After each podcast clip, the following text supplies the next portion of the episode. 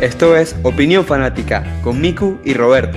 El podcast deportivo donde se da la opinión inexperta que nadie pidió. Pero que de todas maneras será contada. ¡Arrancamos!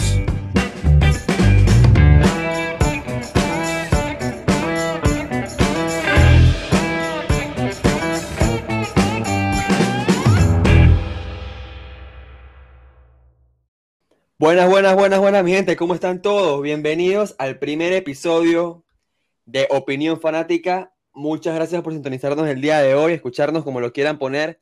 Somos sus dos hosts de siempre, los únicos que van a estar aquí por un buen momento, Roberto y Miku.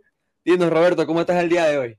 Hola Miku, estoy muy feliz. Gracias a todas y todos que nos estén escuchando en nuestro primer episodio de Opinión Fanática. Y sin más, vamos para el cuero, ¿qué te parece? ¡Claro que sí! Padre Santo. Ok, primer tema. Vamos a tocar un evento reciente. El pasado domingo, 7 de febrero, se jugó el Super Bowl 55.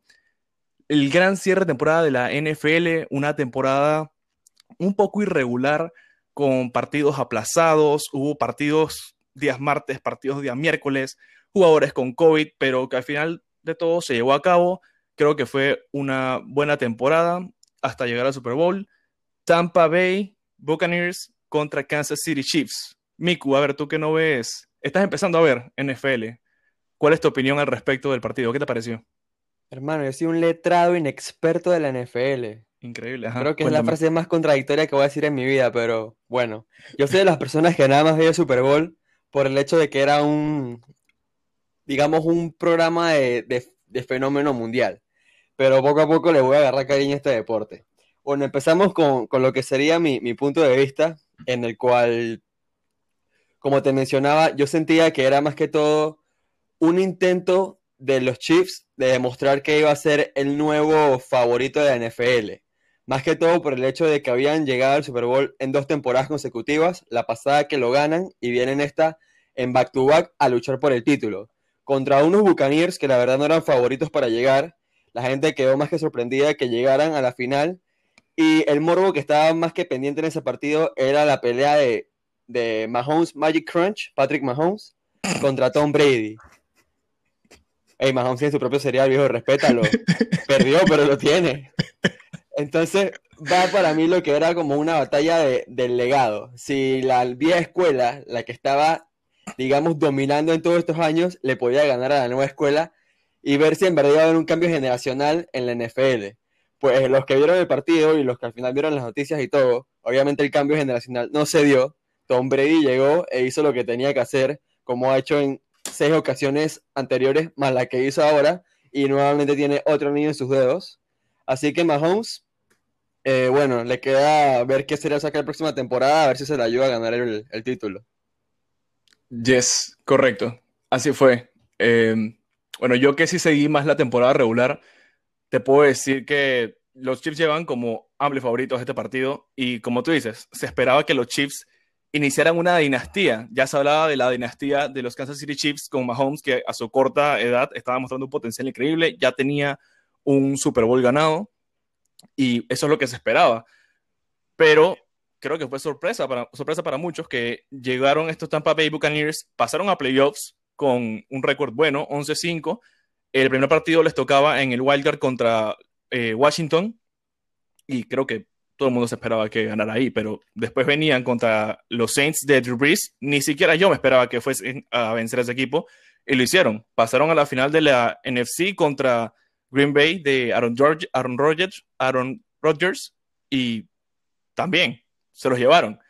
Ya después de eso yo digo, Tom Brady va para lo que va va a ganar su Super Bowl. La gente seguía diciendo, no, los Chiefs son mejores, los Chiefs tienen un mejor equipo. Y sí, tienen un excelente equipo, pero ya viendo el nivel que estaba mostrando los Buccaneers, se veía por lo que iban. La defensa de los Buccaneers mantuvo increíblemente a una ofensiva como la de los Chiefs. No lograron hacer ni un touchdown y para mí fue un Super Bowl bien merecido.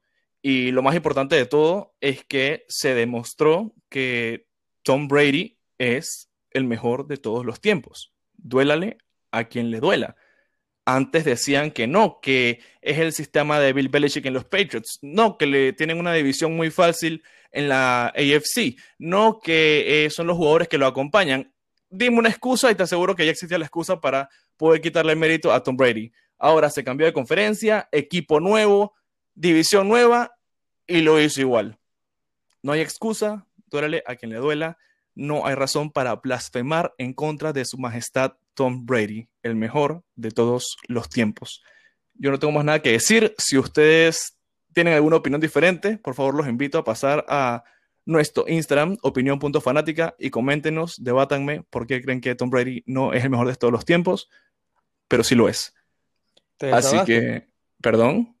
Te desahogaste porque te noto como que tenías eso como que muy adentro, que lo querías soltar. No, no, no. Es que siempre buscan una excusa para echar para atrás el mérito de Tom Brady, pero el man, ¿qué más tenía que hacer? Ya tenía seis anillos y aún decían que no.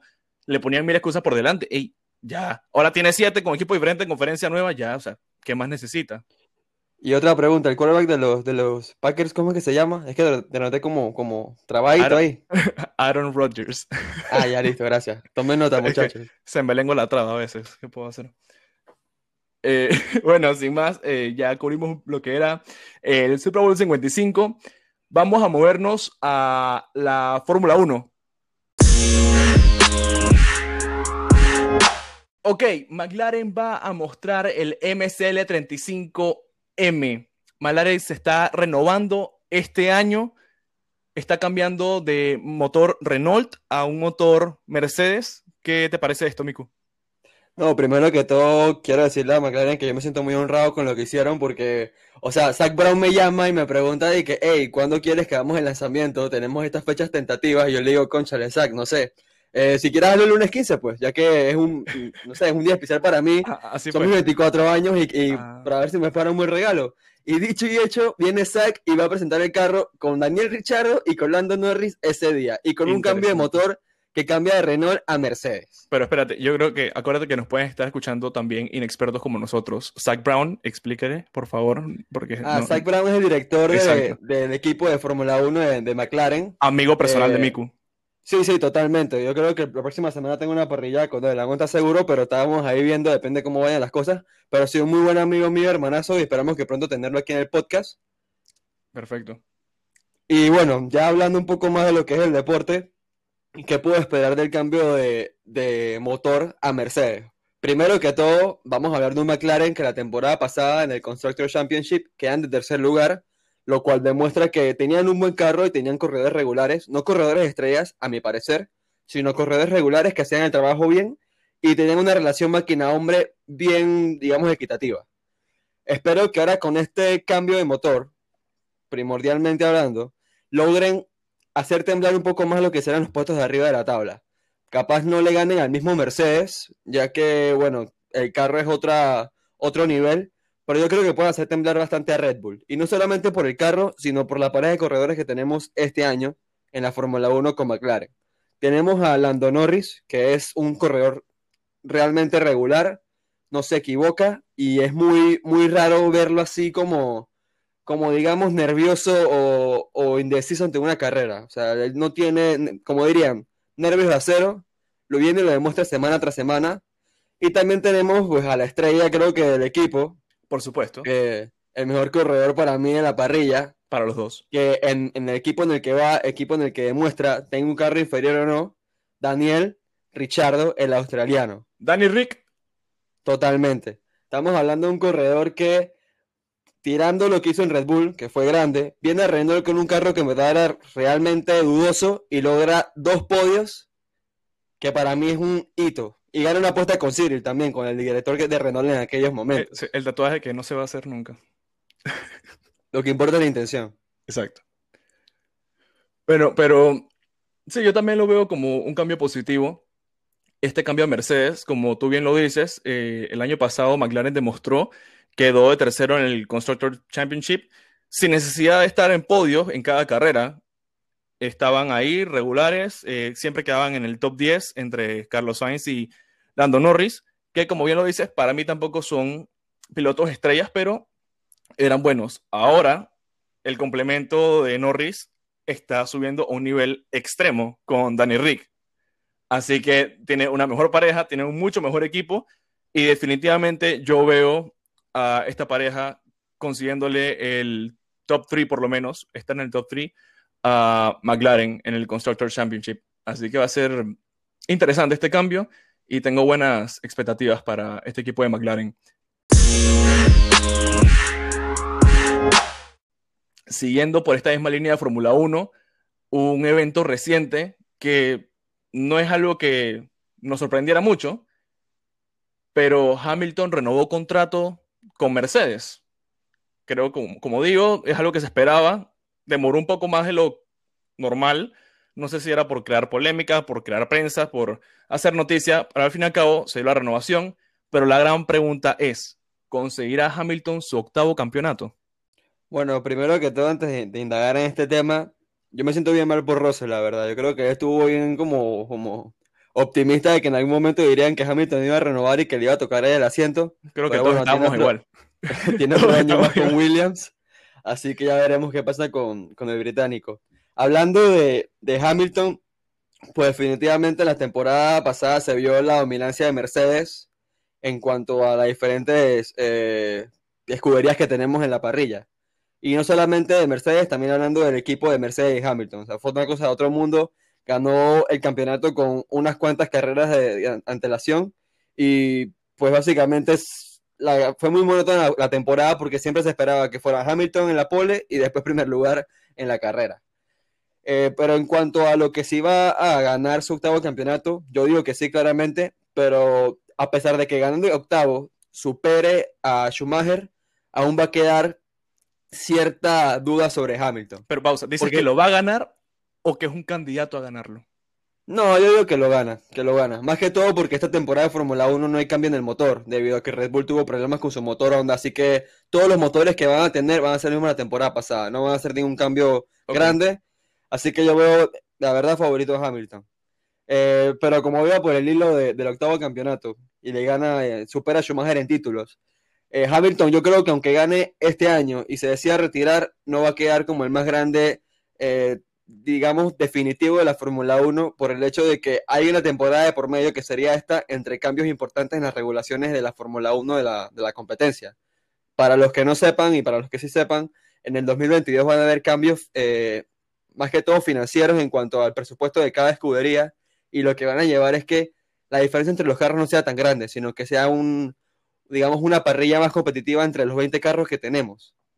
Entonces, quitando, digamos, esa esa diferencia enorme entre la diferencia entre la relación máquina-hombre que hay en diferentes escuderías, yo creo que si Hamilton gana este, no va a decir muchas cosas, nada más que estadísticamente por superar a Schumacher, pero Hamilton callaría todas las buscas posibles, incluyendo la mía, si él viene, gana el octavo, se queda para el noveno y lo gana en el 2022. En efecto, Miku, estoy de acuerdo contigo, es un punto muy válido. Y sí, yo soy uno de los que critica, por, por decir así, a Hamilton, porque es un excelente piloto, nadie lo quita, pero creo que ha, se ha visto extremadamente favorecido por el auto Mercedes. Y se comprobó el año pasado en el Grand Prix de Sakir, cuando a Hamilton le dio COVID, lo vino a reemplazar George Russell, un piloto joven de la peor escudería, el peor carro de la Fórmula 1, el carro de Williams, pasó al mejor carro de la Fórmula 1, al de Mercedes, un carro que ni siquiera estaba diseñado para él, no tenía suficiente espacio de pies, según decía George, pero al final lo hizo, corrió la práctica, quedó de primero en la práctica, vino el qualifying, quedó de segundo en el qualifying y dominó la carrera hasta que vino la desgracia, la trastada en pits, que bueno, le quitó la carrera, esa carrera la terminó ganando Checo Pérez, muy bien merecida porque fue una excelente carrera para él, eh, se chocó en la primera vuelta y terminó ganándola eh, sin demeritarlo, ¿no? Pero yo creo que esa carrera la pudo haber ganado fácilmente George Russell si no hubiese sido por esa trastada que pasó en pits. En fin, esto que demuestra que Hamilton es bueno, pero el carro lo ha complementado y confirma lo que dijo Max, Max Verstappen una vez, que el 90% de los pilotos pueden ganar en un carro Mercedes. Así que respondiendo a la pregunta, no sé si lo vaya a conseguir, pero es el favorito para conseguirlo, eh, para conseguir su octavo campeonato, para ganar esta temporada Fórmula 1. Y sí, si se queda una, una siguiente temporada adicional, va a estar interesante ver cómo Hamilton se va a comportar con este recorte de presupuesto. Así que sin más, creo que ya podemos terminar con Fórmula 1 y vamos a movernos con un poquito de fútbol. El fútbol, como dirían mis amigos allá de Brasil. Bueno, Miku, regresa la Champions. Gracias a José Mourinho por este gran momento. Pero ha ganado una Champions que a mí me daría vergüenza de ganarla. Y de ahí viene el, el famoso nombre de la Champions. Le Champions. Bueno, Roberto, ¿qué tienes que decir de este momento histórico que regresa después de unos cuantos meses de ausencia de la temporada De verdad. de la competición más importante a nivel de clubes, creo que en el mundo? No, nos hacía falta. Creo que hablo por todos los fanáticos del fútbol cuando decía que ya hacía falta esta emoción que genera la Champions, Le Champions. Entonces, tú, a ver, ¿qué opinas? ¿Crees que haya alguna sorpresa? No necesariamente en estos partidos de ida, pero en general, en los octavos, ¿qué opinas? Siempre hay sorpresas, o sea, es totalmente, es como decir que, que la Champions no, no es la gran cosa en el mundo, o sea, todo el mundo sabe, está en la Biblia, creo, no del, del Nuevo Testamento, que hay noches mágicas en la UEFA Champions League. O Es sea, correcto. decir que no hay sorpresa es como decir que el agua no hidrata. Una Champions sin sorpresa no es Champions. Correcto, correcto. Y bueno, empezamos con cuatro partidos que la verdad eh, bien, bien difíciles de analizar por los momentos de los clubes. Tenemos un Leipzig-Liverpool, tenemos un Barça-PSG, un Sevilla-Dortmund y cerramos con un Porto-Juventus. ¿Cuáles son tus predicciones es. para este partido? Estos partidos. Bueno, vamos a arrancar, vamos en orden. Vamos primero con Leipzig-Liverpool. Eh, me costó bastante analizar este partido realmente, porque en un principio cuando se hizo el sorteo de octavos, creo que hablo por cualquiera que decía, eso lo gana Liverpool, sin pensarlo más una vez. Pero en la realidad, al día de hoy, yo no veo a Liverpool ganando ese partido. Vienen cojeando demasiado, un equipo completamente debilitado, perdiendo por goleadas contra el Manchester City. y ahora vienen y pierden contra el Leicester City. Es un equipo muy debilitado y viene contra un Leipzig que le está peleando de tú a tú al Bayern en la Bundesliga. Lo veo en buena forma, con un buen equipo, a pesar de haber perdido a su delantero estrella Timo Werner y que están próximos a perder, parece, a Upamecano. Según los rumores, parece que se va para el Bayern, pero en fin, tienen buen equipo, tienen buena plantilla, buenos jugadores. Yo creo que se van a poder llevar a Liverpool. ¿Tú, qué, ¿Tú cómo lo ves? Bueno, tras ver los partidos recientes del, del equipo de Anfield, me doy cuenta de que el equipo, pues, a pesar de las bajas que tiene, es un equipo que no tiene mediocampo. Si te pones a ver su juego, intenta jugar a lo que, a lo que creo que es un fútbol muy mediocre. Intenta jugar a lo que es pasarla en balón largo hasta lo que sea Firmino, Ma- Maneo, Salah y ver qué resuelven ellos.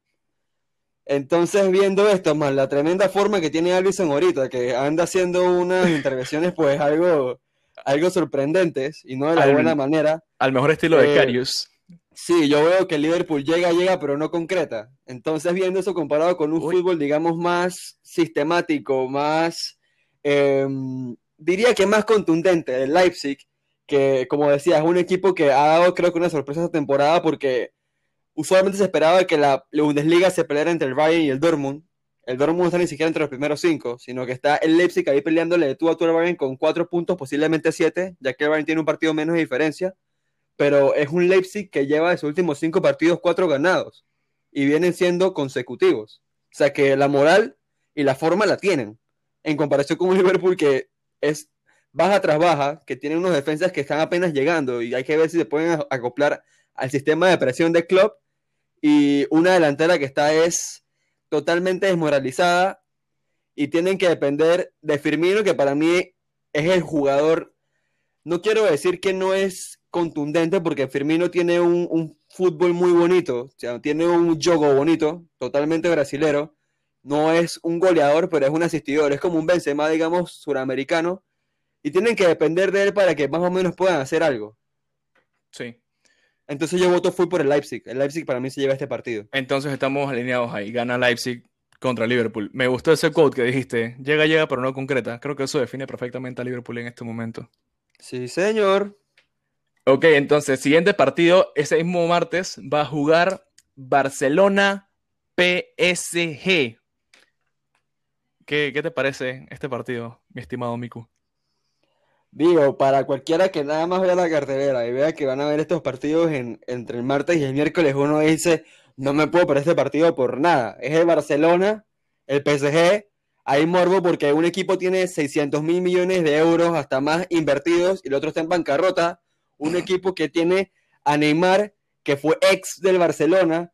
No, señores, no se queden a mentira. Este partido en verdad no va a ser la gran cosa. Y es el un- PSG, es el actual subcampeón.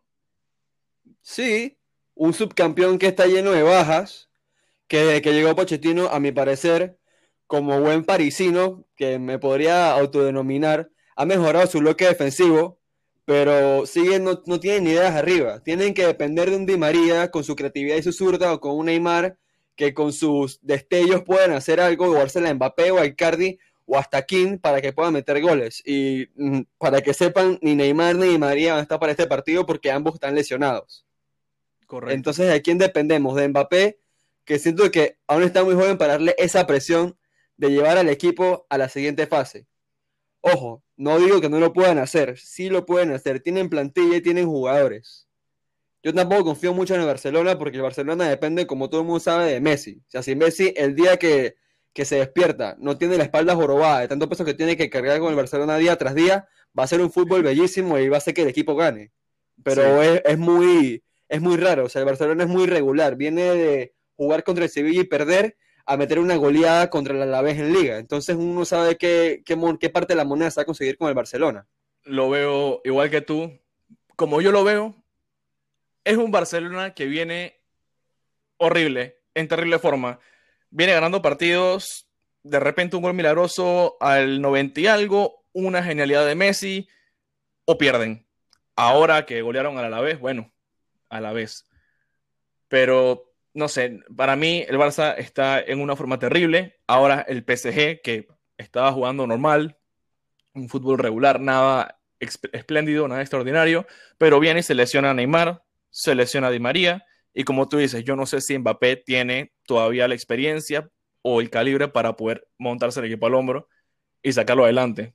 Yo creo que el Barcelona se lleva este partido contra el PSG. En un principio diría que el PSG ganaba, pero creo que con las bajas que tiene el PSG, yo creo que el, el Barça les va a poder ganar.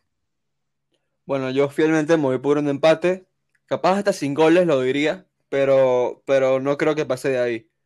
O sea, el Barcelona es un equipo que, que está, digamos, regular en liga, de sus últimos cinco partidos llevan cinco victorias, pero en competiciones coperas no les está yendo muy bien. Para El nada. Sevilla pierde, pierde la Supercopa contra el Athletic, y bueno, la Champions, por más que sea la Champions, es como, digamos, una maldición que tiene el Barça, así que esperemos que eso siga ahí pendiente para que no les vea también esta eliminatoria. Ok, el siguiente partido, Sevilla-Dortmund. Yo veo aquí un partido bien equilibrado, dos equipos muy similares futbolísticamente hablando. Eh, si los vemos en sus respectivas ligas, están bien con un comportamiento un poco similar. El Sevilla que se les incorporó el Papu Gómez a su plantilla proveniente del Atalanta. ¿Cómo ves este juego, Miku? Digo, verlo así como regulares en sus ligas, no lo creo. No, no, regulares me refiero que eh, son similares su comportamiento, el de ambos equipos, en sus ligas respectivamente. Digo, no que son equipos regulares. de un Sevilla que está a, que a tres puntos de Barcelona, está de cuarto lugar.